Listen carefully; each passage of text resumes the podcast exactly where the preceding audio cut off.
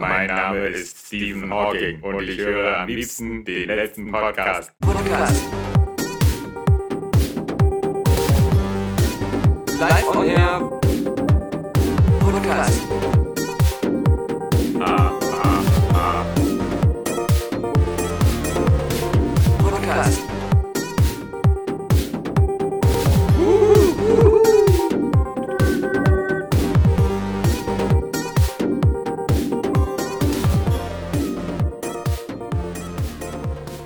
Mensch, die Freude war groß, als wir letzte Woche bei mir gemeinsam endlich wieder vereint waren in der Wohnung. Viele haben gesagt, Alexander Vogt, was haben Sie gesagt? Sie haben gesagt, ey, du und Daniel Pog, ihr solltet das öfter machen. Ihr seid viel lustiger, wenn ihr euch gegenüber sitzt. Endlich wieder ein guter Podcast. Genau. Was hast du dann gemacht? Ich habe gesagt, äh, komm bitte nicht.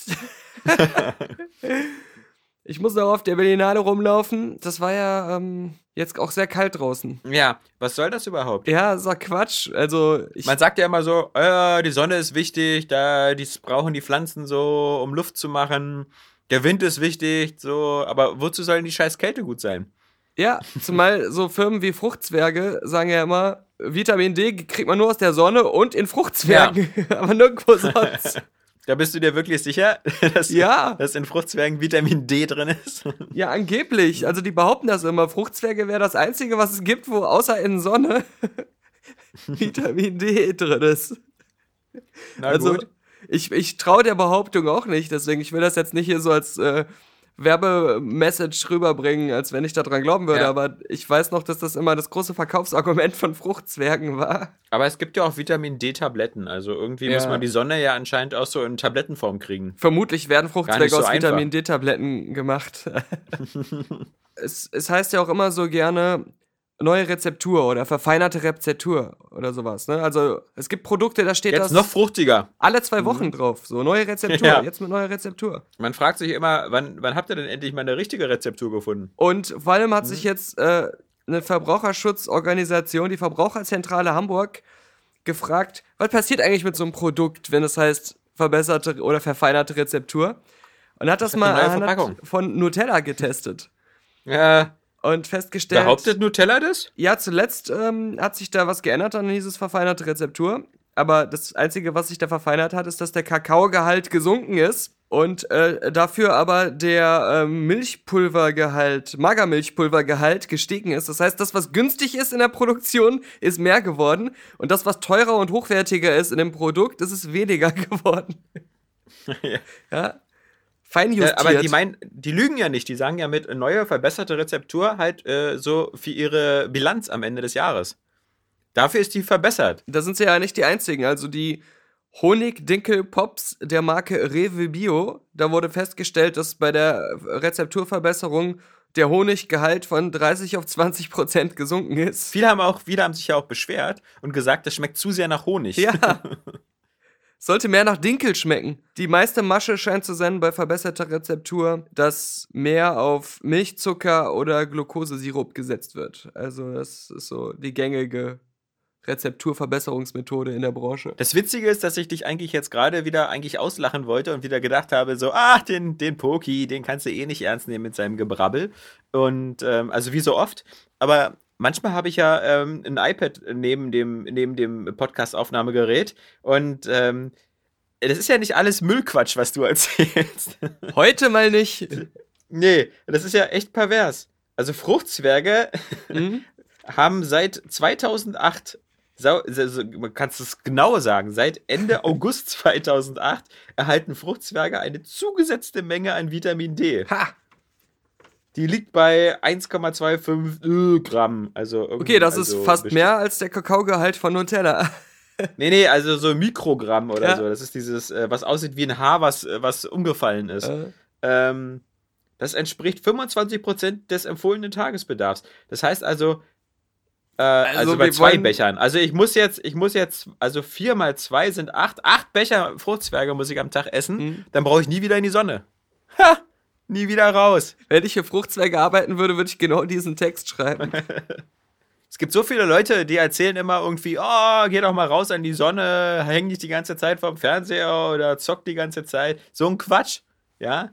ich, ich deck mich jetzt mit Fruchtzwergen ein, dann können die mal schön sehen. Die kriegen dann nämlich Hautkrebs, den krieg ich nämlich nicht. Ja, und, und wenn du in Fruchtzwergen. Fruchtzwergen badest, wirst du bestimmt auch braun.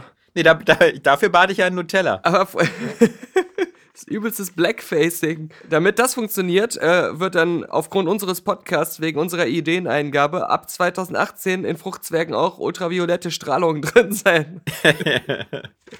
Ja. Da, dass man nämlich auch noch die gesunde Urlaubsbräune bekommt. Du musst äh, auch zukünftig dann immer eine Sonnenbrille tragen, wenn du einen Fruchtzwerg aufmachst. ja, aber äh, wo wir gerade dabei sind, ich bin ja im Ernährungspodcast, aber äh, Butter mit Sahne mal zu Gast gewesen vor kurzem an Weihnachten. Die Folge werde ich auch äh, verlinken dann nochmal auf die letzte Website.com für Leute, die das noch nicht gehört haben. Kennst du diese, diese lustigen Videos äh, von so Leuten, die sich so Flügel an die Arme gemacht haben, so, also vor über 150 Jahren und dann so gedacht haben, sie könnten fliegen und sind dann so, haben so erste Versuche gemacht und sind dabei immer auf die Fresse gefallen und die meisten auch gestorben, so als sie so vom Empire State Building ge gesprungen sind, in der Hoffnung, so jetzt fliegen zu können. Als Kind Das- war ich das einer dieser wir als- Menschen. Genau, und das, das ist sozusagen unser, unser Airway Games Podcast gewesen. So. Das, viele Leute haben gesagt, ach guck mal, die Jungs da ohne Talent, ist ja süß, aber die Idee ist ja nicht schlecht. Und ein paar Jahre dachten wir, wir könnten Ja. fliegen, aber das war einfach nur der Fall. ja. ja, genau. ja, aber viele haben sich das angesehen und gesagt so, also sie können es zwar nicht und Ja. sie, sie, sie scheitern auch Mhm. dabei, aber, aber grundsätzlich der Gedanke zu fliegen ist ja nicht verkehrt. Dann, dann nehmen wir doch Ähm, einfach ein Flugzeug oder einen Helikopter. Ja, genau. Oder, oder, oder machen einen eigenen Podcast, den wir äh, Butter mit Sahne nennen. Genau, lassen den Ja. Scheiß mit dem Fliegen einfach weg und machen einen Podcast. Ja. Und ähm, die, aber erstmal, das muss ich noch als kleinen Einschub geben. Als Kind habe ich tatsächlich mir ähm, eines Tages mit meinem Bruder und ein paar Freunden ähm, Flügel gebaut. Aus, aus Stöcken, die wir in unsere Jacke gesteckt haben, um so eine Flügelfläche aus unserer Jacke zu machen. Und dachten, ja, das könnte schon funktionieren. Und wenn wir dann so auf dem Spielplatz von dieser großen Rutsche Anlauf nehmen und statt zu rutschen einfach springen in den Abgrund, dann äh, gibt das einen Aufwind und dann können wir über die ganze Stadt im Prinzip fliegen. Aber wir haben uns nur dabei mehr, mehrfach den Arsch gebrochen. und ähm, Na gut, also ich meine jetzt, äh, euer Denkfehler war ja klar. Also die Rutsche war einfach, das war eine zu niedrige Höhe.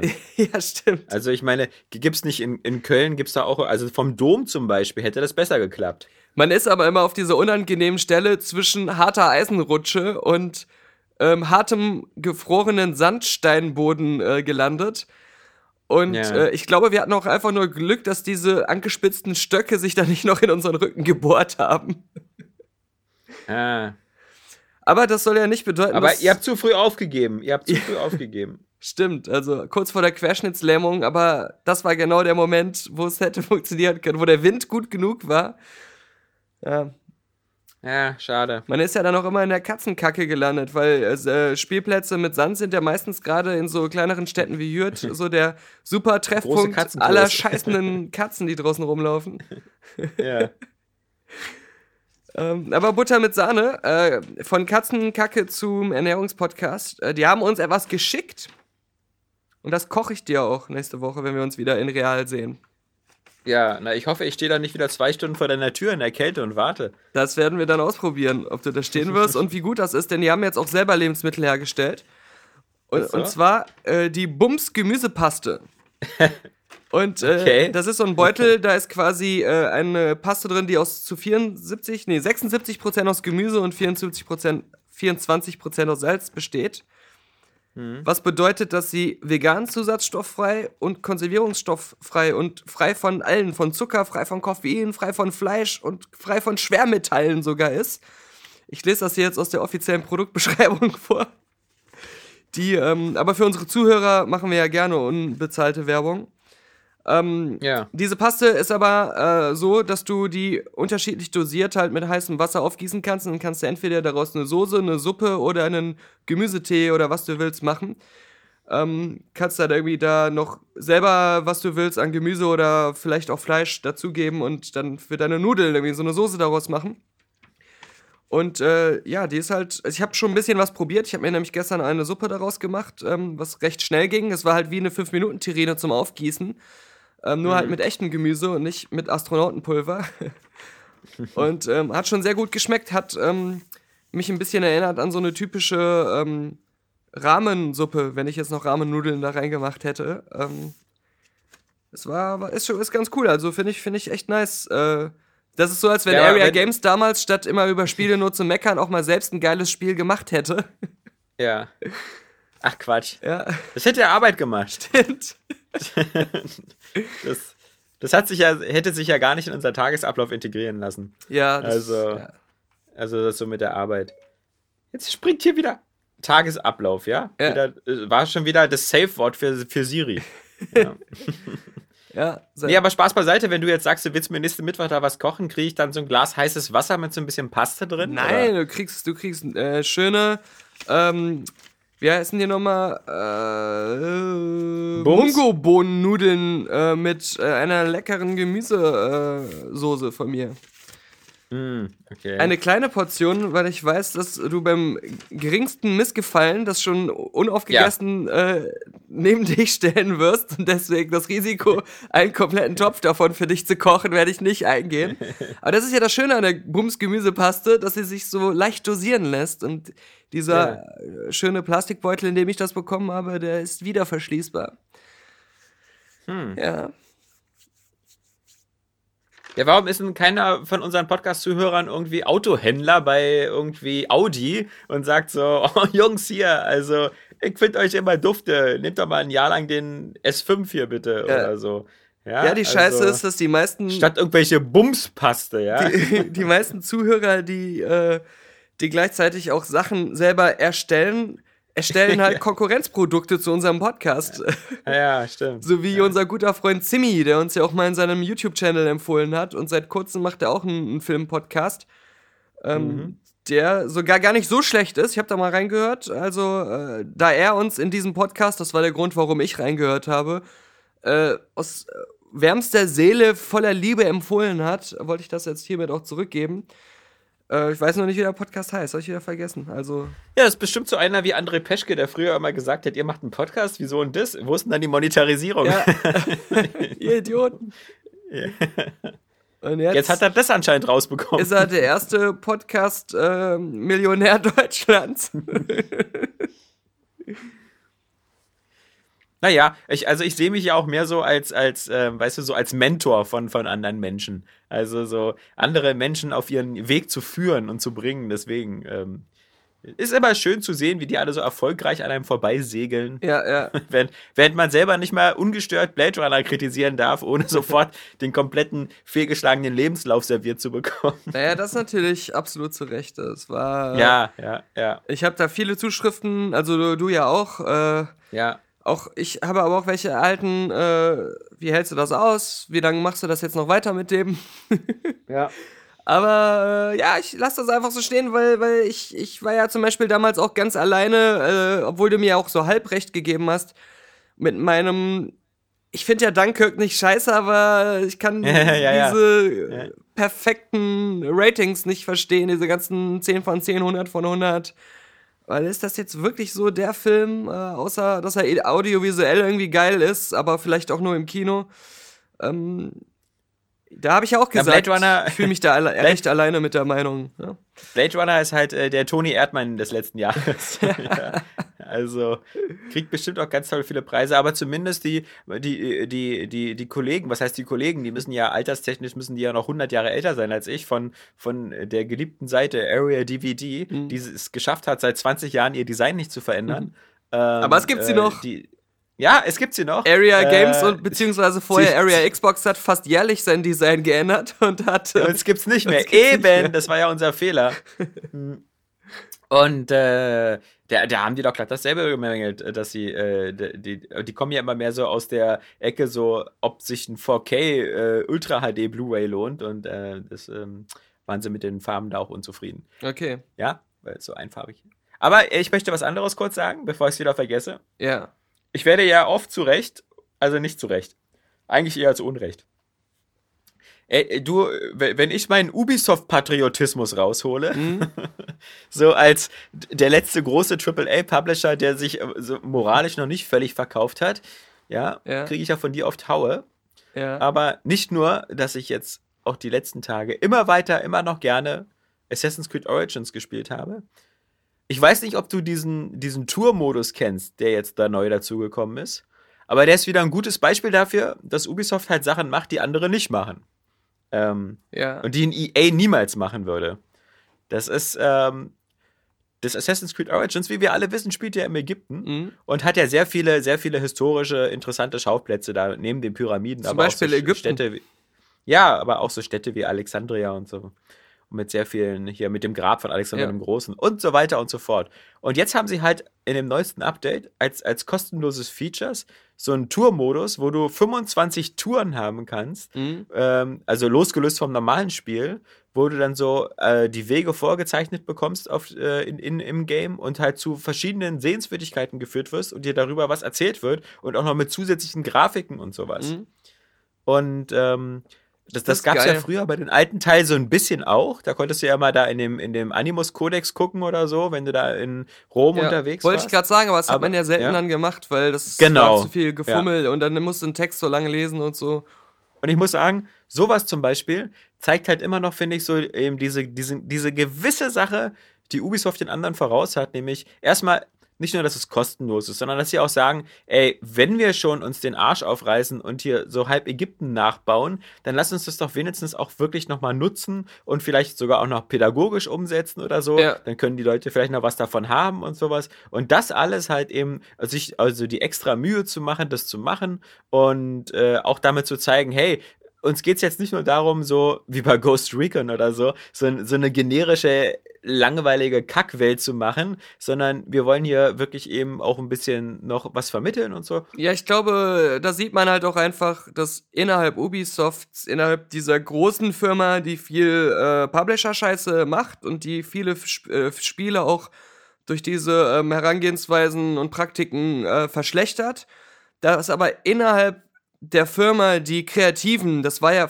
hatte ich auch das Gefühl, war schon immer so, ähm, Ja. dass da schon auch viele richtige, ähm, gute Künstler drin sind, aber halt auch Leute, denen solche Sachen wichtig sind. Und äh, dann ist es halt gut zu sehen, dass bei Ubisoft zumindest das auch dann zugelassen wird und es immer wieder diese Lichtblicke gibt, wie eben auch ähm, diese mehreren Rayman-Spiele, die Michel Ancel dann trotz ausbleibenden Ja. Erfolges machen durfte, die von vorn bis hinten absolut brillante Kunstwerke waren, wo man auch als Nicht-Jump'n'Run-Fan gerne reingespielt hat. Oder so Sachen wie jetzt auch das äh, Beyond Good and Evil 2, was von der ganzen Produktion und dem Aufwand her garantiert nichts ist, was Ubisoft machen würde, wenn sie halt das EA-Denken anwenden würden. Ja. Und Ja. Äh, also da muss ich auch sagen, trotz aller berechtigter Kritik auch, äh, Ja. Es gibt bei Ubisoft zumindest noch Lichtblicke und ich glaube, Genau, innerhalb ja. der Entwicklerteams, ähm, da kann man sich dann doch auch ein bisschen öfter mal durchsetzen und kriegt was zugestanden. Und ich glaube, sie sind äh, die einzigen, die, die legitim dieses Games als Service-System verstanden haben. Also auch diese, diese langfristige, ähm, dieses langfristige Commitment zu spielen. Mhm. Also ähm, das, das, das, das können sie besser umsetzen als, als alle anderen. Ja, das. Was, was mir ja auch noch lustigerweise aufgefallen ist, ist ähm, bei, was ich auch immer selten erlebe, bei, bei, dem, bei dem anderen Spiel, was ich halt parallel dazu spiele, halt dem, dem Forza Motorsport 7. Mhm. Ähm, das ist ja wirklich, das kommt mir ja sehr entgegen. Das ist so ein bisschen so wie, ähm, als, als ob du auf einer Sonderschule bist. ähm, das, das hat ja so einen sehr ausufernden äh, Karrieremodus da mit, mit sechs Meisterschaften, die dann in nochmal tausend Rennen unterteilt sind. Und ähm, während das so bei vielen anderen Spielen, gerade so bei den Grand Tourismus und sonst, wo ja eigentlich immer darum darauf ankommt, so der Erste zu sein Hm. oder zumindest unter den ersten Dreien oder so, um, um da Punkte zu schaffen, ist das echt so geil, wie, wie, wie nachsichtig und umsichtig Forza so mit dem Spieler ist nach dem Motto, ey, du spielst es, das ist doch die Hauptsache, ja. Ist doch egal, wie weit du bist, weil ähm, du musst dir vorstellen, du kriegst so pro Rennen, sagen wir mal, wenn du Erster bist, ähm, meinetwegen 250 Punkte, ja. Ja. Und, und vor, vor kurzem hatte ich so ein paar Rennen mit so einer mit so einem Rallye-Autos und habe da so schlecht abgeschnitten und bin dann so von 14 auf, auf Platz 7 gekommen oder 8. Normalerweise wäre das so, wo, wo du bei anderen Spielen das Rennen irgendwie neu starten würdest oder das überhaupt gar nicht gezählt wird. und bei dem Spiel kriegst du dann halt statt 250 Punkte irgendwie 190. Okay. Also, oder 180. Also jedenfalls so ein, so, also es ist fast genauso. Und nirgendwo in dieser Übersicht oder so, siehst du eigentlich, ähm, wie viel Punkte du gesammelt hast, ja? Also oder auf, auf von welchem Platz?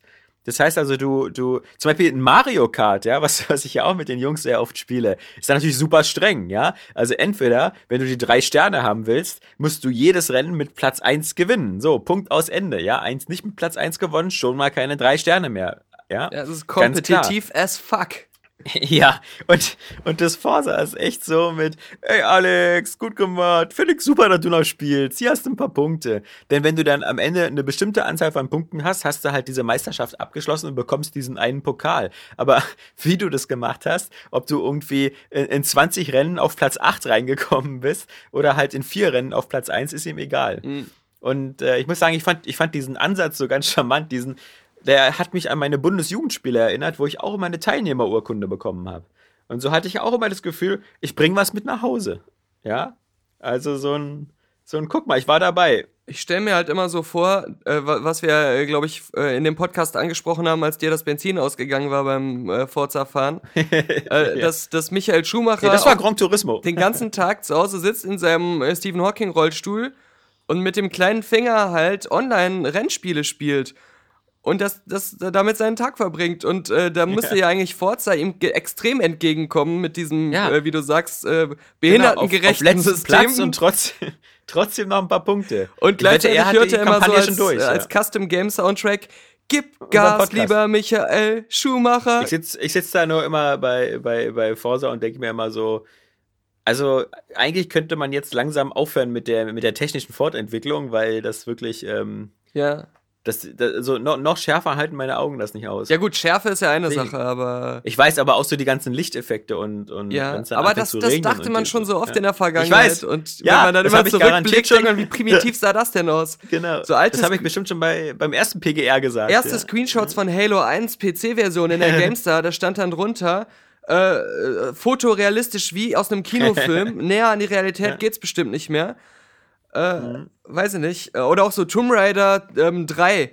Der Rauch, der aus ihrem Mund kommt beim Atmen und so, das ist Realismus, Mhm. der lässt sich bald nicht mehr toppen. Also, ähm, dann siehst du jetzt diese Klötzchen-Grafik aus der heutigen Sicht.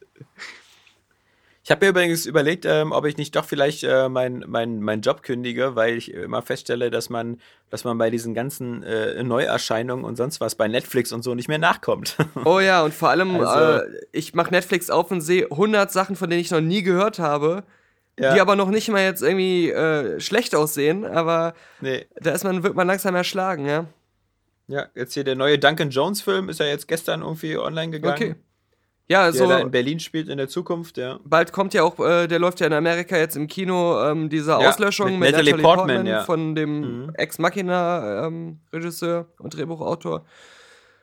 Ähm, das ist alles sehr interessant. Also, äh, ich habe jetzt Altered Carbon mal geguckt, auch die ganze Ja. Serie, aber war jetzt nicht so der Hit. Also, Die ganze Serie gleich. ja, ja. So Okay. nebenbei halt immer. Ich habe am Anfang noch äh, richtig geguckt und dann war es wieder so. Ja, okay, ich guck's nebenbei beim Arbeiten noch so ein bisschen und äh, es interessiert mich jetzt nicht mehr richtig, aber ich will nur sehen, wie es endet. Äh, also war jetzt auch Ja, ich nicht schlecht, aber irgendwie so versandete so in der Belanglosigkeit und man muss ja da auch sagen, die Visuals, die sind mega gut. Also auch die, für eine Serie besonders die Effekte, aber das wird ja dann auch immer weniger. Das ist ja dann in den Pilotfolgen, also in den ersten Folgen so, sieht man viel öfter so diese ganze große Stadt und Rumgefliege und alles und später wird es dann doch immer mehr nur Konversationen in irgendwelchen Sets, wo nicht Okay. so viele Effekte sind und dann ist die Handlung dann doch auch sehr auf so einem sehr Serien, also Serien von vor zehn Jahren Niveau, finde ich. äh, ja, da wären halt dann damals nur die Effekte schlechter gewesen, aber naja. Der, der, der neue Duncan Jones Film heißt übrigens Mute. Also, ähm, nur wieder Okay, vergessen, aber. okay. Ja, Ich den hab guck ich aber mir auf jeden ähm, Fall auch an, mal die Tage. Ich habe mir auf alle Fälle mal aus Langeweile irgendwann, aber das war eben letzte Woche, wo es Mute noch nicht gab, Mhm. habe ich mir mal so die erste Hälfte von Bright angeguckt, also Mhm. diesen Will Smith äh, mit, mit Ork-Polizisten Ja. und ähm, das war schon ziemlich, ziemlich anstrengend doof. Das ist, ist ähm, wirklich hardcore schlecht. Ja, also diese, auch diese, diese wie von so einem behinderten Achtjährigen zusammengeschriebene, jetzt die Rassenthematik mit, mit Orks und Elfen. Ja, Ähm, also Die aber auch dann voll Scholli. nach hinten losgeht, wenn du das mal so siehst, Mhm. dass man jetzt so das Gefühl hat, ist die Aussage äh, der ganzen Sache, sobald Schwarze in die Position kommen, dass sie eine Minderheit haben, auf genau. die sie auch herabschauen können, dass sie dann Ja. selber voll die krassen Rassisten sind. Sie sind dann wieder die neuen Weißen. ja. Ja. Ja, und das Worldbuilding es funktioniert halt nicht, weil es halt quasi nicht stattfindet. Also, du kriegst halt so immer ständig so Behauptungen vor den Latz geknallt, die die Serie dir aber nie zeigt und äh, die du Mhm. dann einfach, die total absurd sind, die du dann einfach glauben sollst. Serie ist gut, ist ja zum Glück nur ein Äh, der Film, ja. Aber, der Film, der sich anfühlt, ja. als wenn er eine Serie hätte sein sollen. Ja. Aber dann habe ich natürlich noch, ähm, noch nicht ganz zu Ende geschafft, aber ich bin jetzt in Folge 12 da von Star Trek Discovery und ähm, äh, wie ich schon bei dieser einen Folge gesagt habe, wo so derselbe Tag aus, aus acht verschiedenen, äh, nee, Quatsch, wo sich derselbe Tag wie bei täglich grüßes Murmeltier ständig wiederholt, war natürlich die Idee, so das Spiegeluniversum reinzuholen, ähm, auch wieder nicht originell, aber zumindest ähm, ergibt das immer ganz, ganz geile Konstellationen. Und ich habe jetzt schon einige YouTube-Sachen gesehen, so ich weiß ungefähr auch, was in der letzten Folge passiert, also was da so, in welche Richtung das geht. Und ähm, ja, ich finde es jetzt doch ganz, ganz doch nochmal am Ende jetzt dann doch recht spannend und äh, also ich finde, sie haben nochmal das Ruder so ein bisschen rumgerissen. Hm. Also ich war ja da am Anfang eher skeptisch und, und jetzt ähm, hat auf alle Fälle das Ding schon mal Enterprise überholt, äh, was, was die Okay. Star Trek-Serien angeht. Weil Mal es gucken, einfach nicht langweilig ist dann wahrscheinlich. Ja, weil es einfach nicht scheiße ist, ja. Äh, äh, mal, mal, gucken, wo es hingeht. Aber ich habe mir immer mal viele Gedanken gemacht über, über dieses ganze, also vor allem, wir hatten ja erst vor kurzem diesen Cloverfield-Paradoxon, ja, Mhm. was, was ja auch dieselbe Geschichte wieder mit einem Paralleluniversum erzählt. Und ähm, diese, diese, diese Grundidee des, des Spiegeluniversums, was ja schon die, die 60er Jahre Classic-Serie bei Star Trek hatte, Mhm. ähm, wenn man sich das genau überlegt, finde ich, ist das ja mal so, so aus, aus, aus Produktionstechnik, ist das immer leicht zu machen. So, hey, man nimmt dieselben Figuren, aber jetzt sind sie alle ganz anders. Mhm. Also der böse Spock, der böse Kirk und so. Der böse Superman, der gute Superman. ja, ist aber natürlich, finde ich, so im Grunde, wenn man sich das genau überlegt, sind, machen diese Spiegeluniversen-Theorien, finde ich, immer überhaupt gar keinen Nein, Sinn. gar nicht. Weil ich bin eher immer so der Verfechter dieser, dieser, ähm, dieser Butterfly-Theorie, ja. Mhm. Also, dass, dass, wenn sich auch nur das kleinste Detail irgendwo ändert, dass sich auch der, der Outcome und äh, die, die Konsequenzen komplett ändern. Ja. Das heißt, sowas wie so ein Spiegeluniversum, wo, wo irgendwie alles anders ist, weil die bösen Terraner dran sind, dann immer zu sagen, ja, aber es gibt genau all dieselben Menschen und die bauen auch dieselben Schiffe und dieselben Stationen, das ist so der große das Quatsch. ist ja auch immer, was ich Also, sage. Ich finde es natürlich ja. scheiße, dass es den Holocaust gab, aber ähm, ich kann jetzt auch nicht immer sagen, ich wünschte, es wäre nicht passiert oder hätte doch Stauffenberg Mhm. Erfolg gehabt, weil dann gäbe es mich nicht. Ja, das außerdem Ja, vermutlich. und, ja. und, und, und ähm, deswegen also ähm, äh, die, ähm, die Akzeptanz von Sachen, die geschehen sind und so, ist für mich immer so ganz wichtig, weil man, weil die Leute, wenn sie sowas sagen, ich wünschte, das hätte verhindert werden können, aber immer davon ausgehen, dass danach trotzdem alles genauso passiert wäre. Und dass dann nicht vielleicht schon längst den viel größeren Holocaust 2 gegeben hätte oder so, das weiß man dann auch nicht. Ähm, aber in, diese, in dieser Denkweise ist das halt dann immer so, dass die Welt dann super geworden wäre. Ich, ich habe das immer nur so festgemacht an diesen ganzen technischen Aspekten. Ich finde das halt immer krass, immer zu denken, so, wenn es irgendwie nicht die Föderation gibt, sondern so eine Art äh, äh, Nazi-Sternenflottenregime, dann bauen die aber genau dieselben Schiffe und dieselbe Technik und alles ist genauso Ja, gleich. ja, genau. Ähm, weil ich finde, ähm, klar, ähm, wenn man, wenn man nur mal so vergleicht, so Deutschland nach dem Zweiten Weltkrieg, so geteiltes Land, ähm, in, in Westdeutschland und Ostdeutschland sind, waren auch quasi dieselben Menschen, aber halt dadurch, dass die, die, die politischen Systeme und der Zugang zu Ressourcen und, und, und das, das äh, sozusagen das marktwirtschaftliche System anders war, sind die einen halt 20 Jahre mit Trabis gefahren und die anderen irgendwann mit einer Mercedes S-Klasse. Mhm. Ähm, nicht, weil sie so reich sind, sondern nur einfach, weil so die technische Entwicklung in dem einen Land ein bisschen, ein bisschen leichter war als in dem anderen Land, obwohl es so dieselben Leute waren. Was, ähm, und da, genauso wäre es für mich im Spiegeluniversum auch. da, ähm, glaube ich halt, ähm, wäre halt so ein totalitäres äh, System auch nicht immer unbedingt so, ähm, dass es so dieselben Schiffe bauen mich, würde. mich stört halt an diesen Multiversumstheorien und sowas immer, dass die davon ausgehen, dass Physik und ähm, Universen und äh, was bestimmt wie ein Universum ist, dass das dann immer nach dieser Logik, wie das in solchen Serien und Filmen ist, äh, scheinbar einem menschlichen Verstand folgt. Ja. Und äh, das, was die unter Multiversums verstehen, sind alternative Verläufe von Geschichten. Aber so funktioniert Physik nicht oder so funktioniert Ja. nicht äh, das, das Universum denkt nicht in menschlicher Geschichtsbildung, sondern wenn es parallele Universum gibt, dann sind alle Atome woanders. Ja. Sowas würde dann eher die Sache sein, anstatt so, nee, dann ist dieser eine Mensch rechts abgebogen. Ja, ja nein, in deinem Genau. menschlichen Verstand vielleicht, aber nicht so, wie das in echt wäre, weil da äh, gibt es Geschichten, so wie wir das uns vorstellen, einfach nicht. Das spielt da keine Rolle. Ähm, Und das meine ich ja, dass diese Geschichten immer so aus diesem, die kommen nicht so aus, aus, aus einer narrativen Idee, Genau, sondern genau, aus so einer ja. produktionstechnischen Idee. Ja. So, guck mal, wir haben übrigens nur dieselben Modelle und dieselben Schauspieler, lass mal was Crazyes draus machen. Ja? Und das, ich finde immer, gerade bei Bioshock war das so schlimm, dass ich verfolge die Sache dann und achte auf jedes Detail und versuche, den Punkt zu finden, an dem der Geschichtenerzähler mir ähm, dieses Problem nimmt, indem er eine Begründung findet dafür, warum ja. dieses Konzept dann doch funktioniert oder warum diese Alternativuniversum dann doch scheinbar wie äh, alternative Geschichtswege sind und nicht wie tatsächliche parallele Universum, in denen alles anders ist. Und ähm, das, der Moment fehlt dann immer, dann bin ich immer super enttäuscht, weil so gerade bei Bioshock Infinite dachte ich halt, da würde irgendwie sowas kommen, was diese Sache einordnet oder erklärt. Ähm, äh, und das. Aber gab's ja nicht. Nee, und das, deswegen hat das immer für mich dann was extrem Unbefriedigendes äh, so zurückgelassen. Selbst als ich alles verstanden hatte, was mir Ken Levine da erzählen wollte, äh, ist das halt offen geblieben und das hat mir alles ruiniert, ähm, was die Handlung angeht. Ach, der ganze Quatsch mit den fliegenden Städten funktioniert ja schon nicht. Ja, gut, aber ja. ja, das, das war, ich fand das schon immer die Grundidee, wenn ich die nicht glauben konnte, dann, dann, dann war der Rest auch Quacke. Ja, Und ich meine, so eine Unterwasserstadt finde ich, da bin ich sofort am Start, was die Glaubwürdigkeit angeht. ja, ja. das ist, ja, das, Aber das na, ist warum ja. nicht? Na, das geht ja noch. Da, die Technik wurde erfunden dafür. Ja, Aber dann muss auch für mich bei jemandem, der die Technik erfindet, irgendwie Wege in parallele Welten zu öffnen.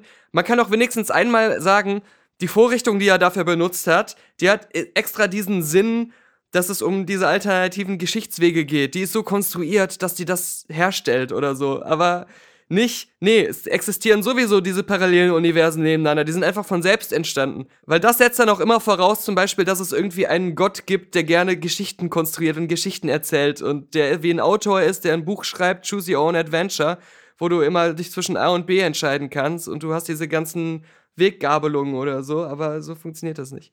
Da war halt so ein Arrival cleverer, der gesagt hat, es ist nicht Zeitreisen in dem Sinne, sondern dein Verstand sieht, nimmt Zeit anders wahr und für dich geschieht alles simultan und deswegen sind es nicht parallele ähm, Variationen, sondern es sind Entscheidungen, die alle schon getroffen sind, aber du triffst sie gleichzeitig und das ist was, was funktionieren kann und was vielleicht doch tatsächlich so ist. Nur wir sehen es anders oder nehmen es anders wahr. Ja. Und das äh, macht so ein Arrival natürlich dann äh, zu so einem fantastischen, auch wissens aus wissenschaftlicher Sicht tollen Science-Fiction-Film. irgendwann sagt Dennis Villeneuve einfach nur, ich bin ein großer Betrüger und alle sind drauf reingefallen. Da war, gab's gar keine Metaebene. Ich habe mir den Scheiß einfach auf dem Kackhaus ausgedacht. Ja. Als ich auf über meine Kotze gestolpert bin nach dem Da Abend sieht man wieder, vorher. wie wenig du weißt. Es basiert alles auf einer Kurzgeschichte. Das hat er sich ja nicht selbst ausgedacht. Aber wer äh, übrigens zu diesem Bright, äh, dem Netflix-Film, noch ausführlicher hören will, warum er so schlecht ist, äh, an Weihnachten, die letzte Filmkritik ist erschienen von Patrick aus Jürth und mir. In Ja. unserem anderen Podcast, die letzte Filmkritik. Alles auf die letzte Website.com. Ne? Ja. Wisst ihr Bescheid, ja. Na, ich warte, bis, bis der zweite Podcast kommt zum zweiten Teil. Ja, das kommt natürlich, verspreche ich dir. Verspreche ich Ja. dir. Und äh, dann, äh, mir ist wieder eingefallen, der Podcast vom Zimmi, äh, der Film-Podcast heißt äh, Filmjunkies. Ja, or originell. Ja. Also, Da bin ich, äh, muss ich immer dran denken, dass ich meinen Werbespot äh, gepitcht habe, weil mich irgendwie mal ähm, jemand gefragt hat, der in einer Produktionsfirma gearbeitet hat, die waren im Rennen, einen Werbespot zu machen, einen größeren für irgendeinen, ich glaube, Süßigkeitenhersteller, irgendeinen so Schokoriegel oder so. Und der hat mich gefragt, wenn ich irgendeine Idee habe, dann äh, könnte ich da mitmachen. Und dann hatte ich halt die Idee von jemandem, der süchtig nach diesem Schokoriegel ist und man sieht aber immer dann in verschiedenen kleinen Geschichten, wie er zum Beispiel vor Gericht ist oder in anderen Situationen, wo er die Kontenance bewahren muss und alles läuft super, bis in dem Moment, wo irgendjemand anders diesen Schokoriegel auspackt im Hintergrund und er dann komplett ausrastet und über die Tische springt und dem den aus der Hand, aus der Hand reißt und alles kaputt macht dadurch. Und ich dachte einfach nur, ich finde das lustig, da könnte man lustige Sachen kreieren, lustige kleine Geschichten. Aber die Response war natürlich, naja, zwei Sachen. Erstens, Die Message ist, dieser Schokoriegel ruiniert immer seinen Tag und sein Leben. Die zweite Message ist, alles mit Sucht, Junkie und was weiß ich gehört nicht in Werbung. Du willst deine Produkte nicht mit Sucht und Junkie in Verbindung bringen. Das stimmt schon. Aber dann ist es noch, noch verwechselnder ist ja die Gefahr, es gibt ja Serienjunkies und da gibt's ja gleich zwei Seiten. Einmal serienjunkies.de, die so ganz nett und, und harmlos und äh, legal erzählen, was es Neues aus der Welt der Serien gibt. Und dann gibt's noch äh, die dunkle Seite, nämlich serienjunkies.org, wo man nur die ganzen Links sind zu den ganzen Serien, die man sich runterladen kann. Klar, äh, äh. Und ähm, das ist, ähm, das ist fast so eine Dualität wie damals Area Games und Aria Games. Der, äh, was, was irgendwie nur so ein Browserspielhersteller war, oder? ja, ja, ja. Genau, genau. Wie war denn die Berlinale? Ähm, zwiespältig, zwiespältig. Also, erstmal hat mich sehr gewundert, dass gar nicht so viel los ist dieses Jahr rund um den Potsdamer Platz besonders. Ähm, wenn jetzt nicht gerade am roten Teppich irgendwie jemand Berühmtes aussteigt, hatte ich fast das Gefühl, es ist sogar noch leerer als an normalen Tagen in Berlin. Ich weiß nicht warum. Es kann auch an der Kälte liegen, die seit Start der Berlinale quasi, äh, es ist ja draußen recht kalt geworden, aber es schien mir weniger los zu sein als sonst. Man sah auch nicht so viele Leute so jetzt irgendwie mit Berlinale Täschchen rumlaufen oder so. Äh, war so meine subjektive Beobachtung. Ich fand für mich persönlich das Kurzfilmprogramm dieses Jahr, wo ich ja immer, pardon, alles gucke, nicht, hat nicht so meinen Geschmack getroffen, war nicht so meine, meine Filme, die ich so gerne gucke. Ähm, aber dafür, die Leute, die ich interviewt habe, waren mega interessant und äh, die Interviews sind ziemlich geil geworden, die ich jetzt in den nächsten Wochen immer so rausbringe. War natürlich auch, ja, wieder cool, da immer schön mit einem Badge rumzulaufen. Ich habe mir dieses Jahr ja eins gemacht, nach dem schlimmen Erlebnis vom letzten Jahr. Ich habe mir selber eins gemacht, selber eins gebastelt aus meinem Sundance-Ausweis. Fake it until you make it. Äh, Genau, genau. Aber ich hatte wieder ein Erlebnis mit demselben Security-Mann vom letzten Jahr. es gab ja diese Folge irgendwie, wie hießen die? No Badge Required oder so? Keine Ahnung. Ähm, unsere Podcast-Folge vom ungefähr vom letzten Jahr, äh, wo ich ja ausführlich erzählt habe, dass ein Interview von mir unterbrochen wurde von einem äh, übereifrigen Security-Mann, der gesagt hat, ich darf nicht weitermachen, weil ich keinen Pressebadge trage, also keinen Presseausweis von der Berlinale. Und die Tatsache, dass mein Interviewpartner einen äh, Berlinale-Ausweis hatte und dass ich das Interview auch für ihn gemacht habe und dass die Kurzfilme in dem Moment in diesem Kino aufgeführt wurden und die Kurzfilmleute auch das mit mir abgesprochen hatten, dass ich da das Interview mache und dass es eine offizielle Berlinale Spielstätte ist, wo sowas eigentlich auch möglich sein sollte, wollte er, dass ich das Interview beende und meinte, nur weil ich nicht diesen scheiß Ausweis trage. Wenn ich einen Ausweis trage würde, dann dürfte ich, aber weil ich keinen trage, darf ich nicht. Und hat er total darauf beharrt. Und hatte auch keine Anstalten gemacht, sich zu erkundigen bei den Berlinale Leuten, die anwesend waren, dass ich zu denen gehöre, was ja der Fall war. Äh, er war ein Teil äh, seitdem auch unseres, äh, die letzte Wiki-Eintrags über die übereifrige, die, die, die Liga der übereifrigen Kinomitarbeiter oder so. Dieses Jahr, der Kaffeemann, der äh, mit mir das zusammen wieder gemacht hat, ist am Aufbauen. Ich bin kurz äh, den Interviewpartner holen, komm wieder. Sind da drei Security-Männer. Ja, Verstärkung geholt. Das Pikante war, dieses Jahr äh, waren die in diesem Cinemax-Kino und das Cinemax-Kino am Potsdamer Platz ist immer das einzige Kino, der einzige Ort auf der ganzen Berlinale, wo ich diese Art von Probleme habe. Nirgendwo sonst wi- wird überhaupt nach dem Badge gefragt und wenn, dann erkundigt sich nur jemand, warum ich da drehe und dann erkläre ich, was ich mache, dass ich dieses Interviewprojekt mache, dass die Berlinale Leute mich supporten und ich da von denen äh, gewoucht werde und dann ist alles immer fein und in Ordnung. Nur im Cinemax-Kino nicht. Und mir war schon aufgefallen, dass dieses Jahr da gefühlt 100 Security-Leute rumgerannt sind. Dann hat der Kaffeemann denen aber schon erklärt, dass alles in, in Ordnung ist, was wir machen. Und dann meinten die, okay, alles klar, alles entspannt und sind gegangen. Dann sage ich noch zum Kaffeemann, ja, voll super, viel besser als letztes Jahr, weil der, der letztes Mal war, dem habe ich genau die gleichen Sachen gesagt und der hat aus Prinzip darauf bestanden, dass das nicht möglich ist. Dann sehe ich, als wir gerade alles aufgebaut hatten, wieder genau diesen Security-Mann kommen. Und ich glaube, das ist halt irgendwie auch irgendwie der Security-Chef da. Und ich kenne den inzwischen aber auch ganz gut vom Sehen, weil der auch bei allen Pressescreenings äh, rund um den Potsdamer Platz, nicht nur in diesem Kino, sondern halt auch im Sinister und im, äh, also in allem drumherum, immer wenn die Pressevorführungen sind, äh, guckt der, ob die Leute elektronische Geräte mitnehmen oder während der Aufführung filmen oder sowas. Und äh, der ist auch oft an der Garderobe ähm, und arbeitet da. Und äh, deswegen, jedes Mal erkenne ich den natürlich wieder von der Berlinale Aktion letztes Jahr und war mir nie sicher, ob er sich an mich erinnert, vom Sehen her. ja. Aber jetzt weiß ich's, weil er mich sofort auf mich zukam und sofort mit mir das Gespräch vom letzten Jahr einfach fortgesetzt hat. als, als wären keine 365 Tage vergangen. Nee, wir, wir haben uns natürlich auch dann direkt geduzt. Und, alte Freunde. Und äh, ich sag zu ihm, und er hat noch zwei, drei andere Leute im Schlepptau gehabt. Und ich sag dann zu ihm, ey, das kann auch jetzt nicht wahr sein, weil letztes Jahr hast du gesagt, wenn ich ein Badge habe, dann wäre alles in Ordnung. Mhm. Ich habe doch sogar auf Kamera. ja, aber auch nicht so ein selbstgebasteltes Badge. Und, und jetzt sagt er, ähm, Nee, aber das reicht nicht. Äh, du hättest ja. schriftlich von der Spielstätte dir vorab, Wochen vorher eine Genehmigung holen müssen und einen Termin machen müssen. Und ich sag's, das kann doch nicht wahr sein. Letztes Jahr hast du gesagt, es reicht, wenn ich einen Badge habe. Und äh, geh doch mal runter, direkt hier unter uns, eine Etage tiefer, da sind die von den Berlinale Shorts. Ich habe mich doch gerade noch mit denen unterhalten, dass ich das hier mache. Die haben gesagt, es ist alles in Ordnung. Und er meinte, das reicht aber nicht, du musst das hier von dem Kino haben. Aber warum hast du ja. letztes Jahr gesagt, es reicht ein Badge zu haben? Ich habe hier eins. Das habe ich mir extra deswegen für 60 Euro geholt. Nur hier habe ich das gebraucht und nur für dieses eine 15-minütige Interview in diesem Kino, wo du arbeitest, wegen dir habe ich mir das geholt. Und dann das, hat er gesagt, ich, ich, ja, dieses Jahr hat sich das alles geändert, es hat sich alles yeah. verschärft. Und warum? Weil letztes Jahr so Leute wie RBB, so Leute wie ZDF scheinbar laut seinen Aussagen mehrmals Unfälle mit Verletzten erzeugt haben, weil Leute über ihre Lichtausrüstung oder über, ihre Stromkabel von den Kameras oder was weiß ich äh, gestolpert sind. Er vermutlich. Ja, er vermutlich. Weil, weil, ähm, Auf der Suche nach den Badges. Die im Gegensatz zu mir, ich gehe dann irgendwo hin, wo gerade keine Leute sind und ähm, mein Equipment ist halt nicht gigantische Kamera, die mit drei Stromgeneratoren versorgt werden muss und trotzdem ein schlechteres Bild macht als ich. Äh, ich habe auch nicht irgendwie vier, fünf Crewmitglieder, die mit tausend Softboxen und, und Lichtern äh, rumlaufen, um gleichzeitig trotzdem ein schlechteres Bild zu erzeugen als ich. Sondern ist es nur der Kaffeemann und ich, minimaler Aufbau, ja, alles Sachen, die in einen Rucksack passen.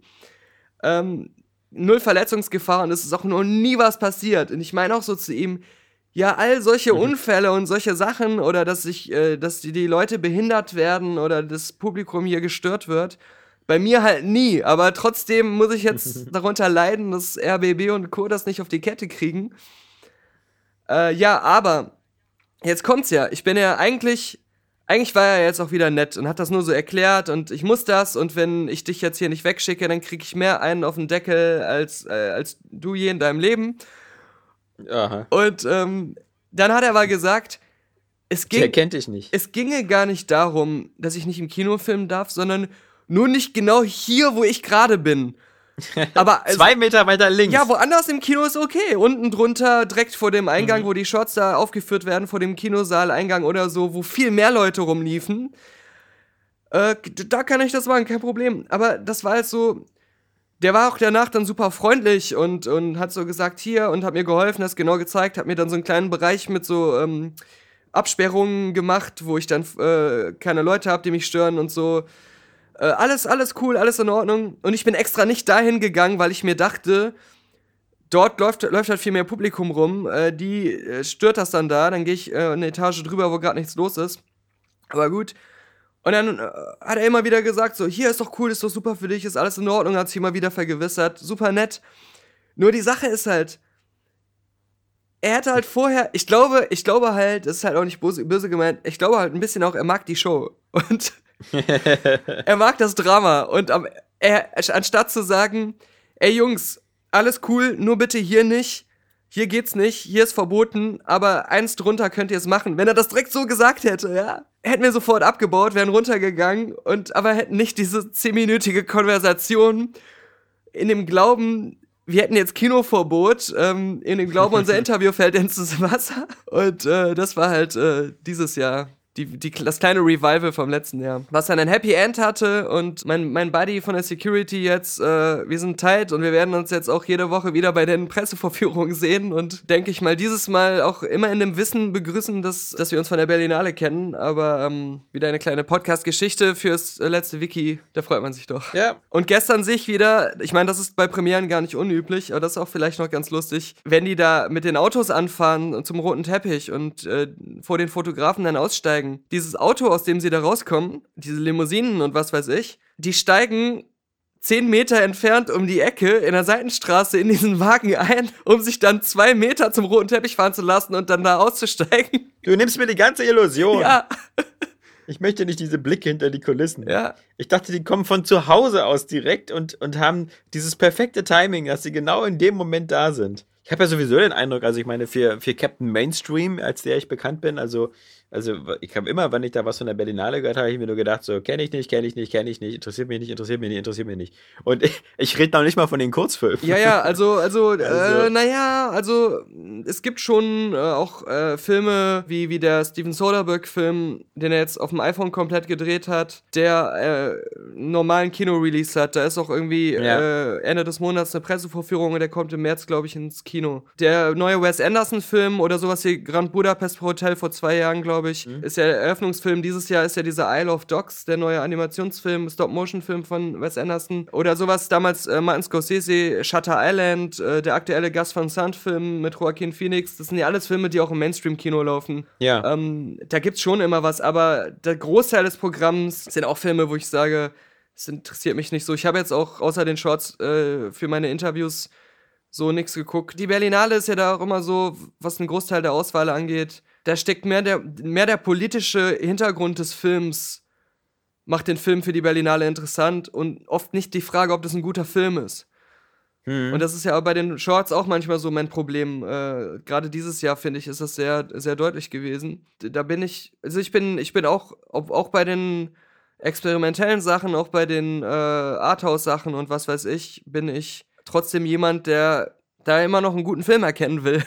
das fehlt mir da halt oft. Ich habe ja. auch so den Eindruck, da ist, ähm, das ist so ein bisschen untergegangen. Wobei, es kann auch sein, dass es so ein bisschen durch Olympia überlagert worden ist oder so, aber es war also, ich hatte ich jetzt auch so, das kann nur rein gefühlt sein, so keine große Präsenz jetzt in den, in den Medien oder so. Jedenfalls nicht so stark wie sonst, auch so, selbst in den Berliner nicht. Aber das kann auch so, wie gesagt, subjektiv sein, weil ich da so ein bisschen äh, die, die zwei Wochen mich halt sogar ein bisschen mehr peripher für die Winterspiele interessiert habe, weil Deutschland da so relativ gut dabei war.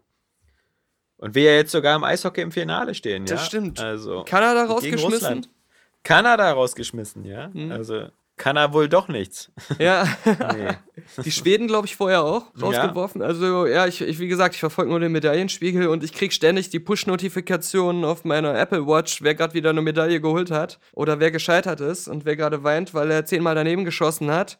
Ich habe noch, ich hab noch einen kleinen Tipp für dich, als jemand, der ja im Kino gerne furzt. Ja. Es gab einen skurrilen Furzvorfall, wie der Express sagt, aber der lehrt uns auch etwas Wichtiges fürs Leben. Wenn man zum Beispiel im Flugzeug massiv furzt, kann man dafür nicht belangt und nicht aus dem Flugzeug geschmissen werden. Spart das Flugzeug Kerosin. Ja, vielleicht, wahrscheinlich auch, ja. Nee, wobei wir hatten ja mal die Story, dass die Schafe bei einem Schaftransport so viel gefurzt haben, dass das Flugzeug notlanden musste. Oder die sogar alle gestorben sind. Das hatten wir auch mal als Story. Aber es ist so, dass ähm, jemand in einem äh, Flug so viel gefurzt hat, dass sich zwei Niederländer äh, gestört gefühlt haben dadurch. Und da ein so großer Streit draus äh, entstanden ist, dass äh, das Flugzeug landen musste, aber nicht der Furzer entfernt wurde, sondern die Leute, die ihn dafür zusammenschlagen wurden, das, wollten, dass er furzt.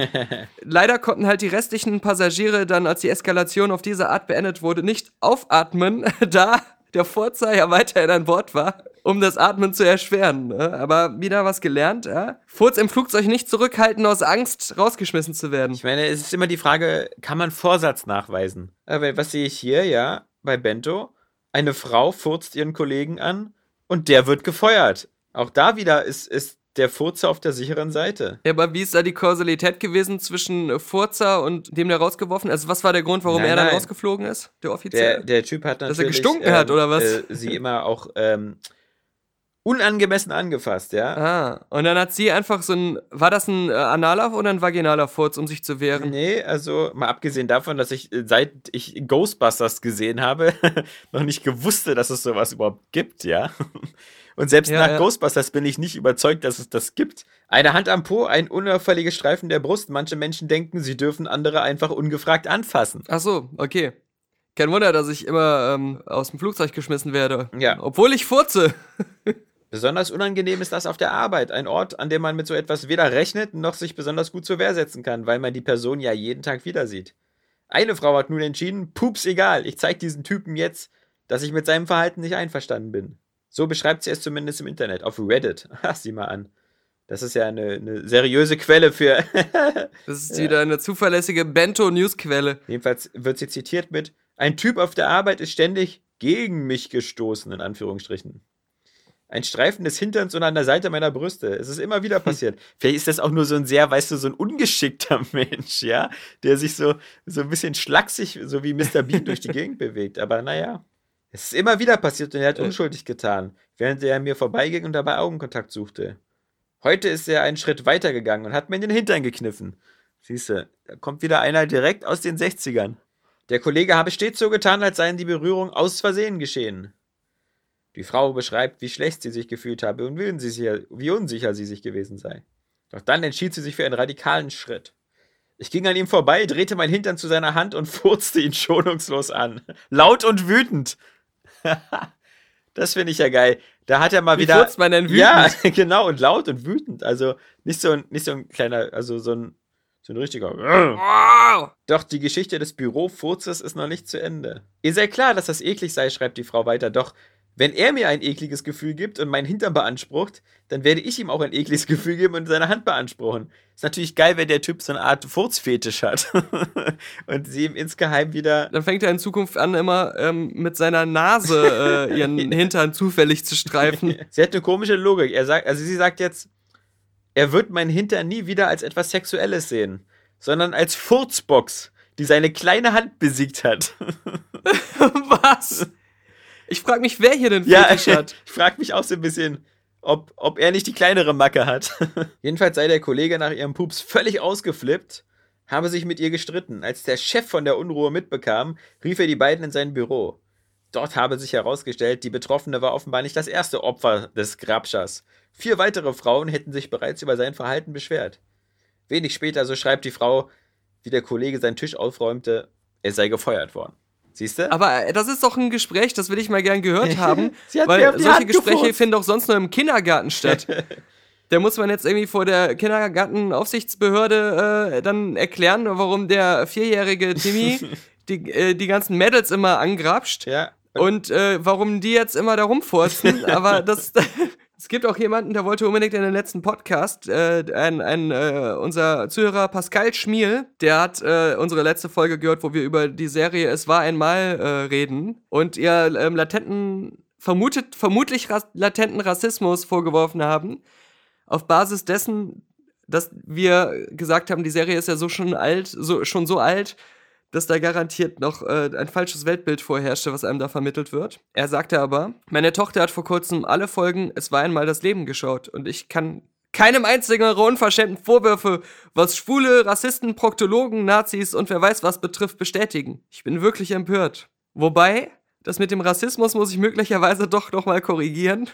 Und dann hat er einen, einen YouTube-Link geschickt äh, von einer Szene, die offenbar dann doch äh, diesen kleinen Rassismusvorwurf, den vermuteten Rassismusvorwurf von uns äh, dieser Kinderserie gegenüber bestätigt. Und dann wird man natürlich auf die letzte Website.com auf der kleinen Unterseite von diesem Podcast hier sich angucken können, was er uns dazu geschickt hat. Es scheint aber um Chinesen zu gehen. Ja. So viel sei schon mal gesagt. Äh? Nee, aber äh, danke für den Hinweis auf jeden Fall an Pascal, unseren Zuhörer. Und wieder mal schön zu hören, dass unsere Hauptzuhörerschaft äh, inzwischen aus äh, Vätern und Ja. Arbeitnehmern Ja, besteht. ja. das ist, man, man, man altert sich so durch hier, also. Es ist nicht mehr so die ganztags Forza zockenden arbeitslosen äh, Schüler. Aber deswegen nochmal der Hinweis, äh, das Interview aus Sundance ähm, mit den Regisseuren von The Cleaners, diesem Film über Facebook und wie sich der Facebook-Algorithmus auf das Weltgeschehen auswirkt und sowas. Ähm, diese Doku, die auch in ein paar Monaten in Deutschland im Kino oder im Fernsehen äh, auch ausgestrahlt wird. Der, äh, das Interview äh, ist auf die letzte Website auch verlinkt und in meinem Vimeo-Channel zu sehen. Also wer jeder, der mit Social Media sich dafür interessiert und sowas, äh, kann das blindlings auch sich äh, reinziehen, diese 15 Minuten, selbst wenn er den Film nicht kennt, weil die reden gar nicht so sehr über den Film, sondern mehr über die Kerninhalte und über die ganzen Thesen, die sie so haben und äh, über die Gefahren von Social-Media-Netzwerken und haben ja da Ewigkeiten recherchiert und, und da einiges Interessantes zu sagen, was äh, auch augenöffnend sein kann. Da sind wir auch gerade beim Thema, äh, machen wir wieder für unsere Patronen so einen Oscar-Predictions-Podcast, weil... Selbstverständlich, weil, äh, weil ich ja auch wieder so, so wenig Filme wie üblich gesehen habe, kann ich ja auch wieder. Das ist wieder ein blinde Kuh. Ja. ein blinder Vogt. Ja klar, aber das ist diesmal Anfang März, oder? Kann das sein, dass es diesmal ein bisschen. Ja, ich glaube am, am 3. oder 4. März, je nachdem, ja. wie die Zeitverschiebung dann äh, da reinspielt. Also nächstes Wochenende genau. auf Deutsch, ja, ja. Ja, ja. Weil ja der so kurz ist, der Februar, genau. Und dann. Ja, dann können wir das ja schon mal ankündigen, ja, dass genau. die Patronen wieder was haben, auf das sie sich freuen können. Ja, wo sie sonst so wenig haben, auf das sie sich freuen können, können sie sich diesmal wieder. Außer die monatliche Zahlung, die sie sehr gerne machen. Sie freuen sich immer, uns was zu schicken. Sie, so Und da kann ich auch mal vielen Dank sagen an alle, die immer mal zwischendurch was für PayPal ähm, geschickt haben. Ich äh, sehe das immer, ich nehme es immer wahr, ich lese immer die Namen mhm. und freue mich sehr und verbinde dann die Freude mit diesem Namen, den ich da lese. Wie du schon immer selber sagst, nichts drückt Liebe besser aus als Geld. Viele, die Beziehungen leben, werden das kennen. All diese selbstgeschriebenen Briefe und, und, und Konfektpackungen und so sind ein Scherz dagegen, wenn man seiner Frau einfach mal 100.000 Euro schenkt. Die Art von Freude wird man anders äh, nicht, nicht äh, erleben. Deswegen hat ja auch irgendwie der, der berühmte YouTuber ähm, Jake Paul, ich weiß nicht, ob es Jake oder Logan Paul war, die sind ja beide die Brüder, äh, YouTube, so YouTube-Verbrecher, hat ja dann auch am Weihnachten diese überhaupt stilvolle ähm, Aktion gemacht, seiner Mutter 10.000 Euro in Bar zu, oder Dollar in Bar zu schenken aber das so von der, ähm, als sie unten stand, irgendwie so von der Treppenbalustrade einen Stockwerk ähm, höher so runterzuschmeißen, damit sie sich noch bücken und das vom Boden aufheben ja. muss. Das war natürlich auch eine stilvolle Aktion. Da sieht man, die Idee war gut, die Durchführung war wieder mangelhaft. Ja. Ja. Er hätte das mit so einer Art, weißt du, mit dieser Air-Cannon machen sollen, mit dieser T-Shirt-Kanone. Bloß mit, mit Die er ja auch hat, weil er ständig seinen Merch damit in seinen Videos durch die Gegend schießt. Also so ist es ja nicht. Er hatte so eine Kanone. Die Bad Merchandise Kanone. Mit so einer Kanone wurde Ned Flanders Frau erschossen bei den Simpsons. Nicht vergessen. Aber Liebe kommt ja auch manchmal daher in Form eines äh, neuen Eintrags bei das letzte Wiki. Neuerdings mal wieder, regelmäßig. Wo der Willi wieder da äh, ist. Der hatte die drei Wochen Urlaub jetzt endlich mal. Nee, dem wurde auf der Arbeit an die Hand gefurzt. ja. und deswegen musste er vor Gericht und hat seinen Job verloren und konnte konnte nicht mehr, musste, musste ganz viele ähm, bürokratische Behördengänge machen und konnte deswegen nicht. Ich will, dass das alles in seinem letztes Wiki-Eintrag steht, letzter Willi. Also das bitte nicht aussparen. nicht ja? genau. Die Handfurzattacke ja. wieder unter den Tisch fallen lassen. Nee, der Eintrag ist natürlich hochaktuell und passt zu unserer E-Mail, die wir bekommen haben, nämlich Es war einmal. Es war einmal ist eine Fernsehserienreihe aus den 1930er Jahren. Bekannt vor allem für die Startstaffel Es war einmal das Leben gibt es äh, noch weitere unbekanntere Ableger. In der Serie wird die Funktionsweise des Körpers Kindern anschaulich erklärt, allerdings mit dem Menschenbild der 30er Jahre. so gibt es Folgen über die Ansteckung mit homosexuellem Speichel, die Verätzung der Haut bei Kontakt mit einem Schwarzen oder wie sich jüdische Bakterien im Körper einnisten und einen Geldhandel zwischen den Organen etablieren. Wirklich interessante Fragen wie wird Scheiße hart, wenn sie 26 Tage im Darm bleibt? werden hingegen nicht behandelt. Ich stelle mir das so witzig vor, dass irgendwann mal äh, äh, in, den, in der nahen Zukunft irgendwelche Schüler für ihre Referate von ihren Eltern oder von den Lehrern die Aufgabe bekommen, ja, dann sucht ihr das im Internet zusammen bei Wiki oder so und dann denken so, okay, ich, ich, äh, ich Google hat mir jetzt das letzte Wiki zu Es war einmal das Leben ausgespuckt und das dann als Referat vortragen. Eine komplette Generation ruiniert. Oder äh, das wie schon so oft zitiert wie bei AI. Ähm, dass dann so hochentwickelte Roboter in der Zukunft versuchen herauszufinden, was es mit diesen Menschen auf sich hatte. Das Einzige, was noch übrig ist von der Menschheit, was nicht verwest ist, ist so eine in äh, Stickstoff und luftleerem Raum aufbewahrte, komplett ausgedruckte Sammlung des letzten Wikis, äh, das irgendein fanatischer Zuhörer und Fan von dem letzten Universum in seinem Vault mehr geschützt hat als sein eigenes Leben. Ja. Dann wird auch die in, in Zukunft die Menschheit eher eine Anekdote bleiben. Aber die Außerirdischen werden sich freuen, weil sie, weil sie, wenn sie dann sich auf die Suche machen und anhand von DNA-Resten uns zu rekonstruieren, als erstes versuchen werden, diesen Gitarrenmann zu rekonstruieren. Weil der ihnen immer diese, diese schöne Musik macht, die ihnen beim Einschlafen hilft. Und der auch beim, äh, bei der Apokalypse, als alle Menschen gestorben sind, auch gespielt hat Ja. und die Endmusik gebildet hat. Genau. Wie das, wie das Orchester auf der Titanic. Sie werden in ihr Menschendesign-Gerät dann aber auch alle Informationen, die sie über Menschen sammeln konnten, eingeben aus dem letzten Wiki. Ja. Ihre einzigen Quelle und so halt die neue Menschheit erschaffen auf Basis dieser Vorlage. Ja, der, der Gitarrenmann Ja. Er spielt und spielt und äh, das kann ich auch noch sagen. Bei Twitter hat mich jemand auf die Idee gebracht, der gefragt hat, kann man eigentlich diesen Gitarrentrack aus dem Outro irgendwo auch als Standalone-Musikstück bekommen? Man kann. Da habe ich spontan gesagt, natürlich kann man das. Ja. Bald, in Kürze, aber nur als Patron bei Patreon. Und falls jemand äh, bei PayPal von nun an was spendet, kriegt er auch automatisch dieses äh, Stück von mir geschickt per E-Mail. Wir nehmen den Gitarrenmann als Geisel hinter die Paywall. Er selbst weiß davon gar nichts.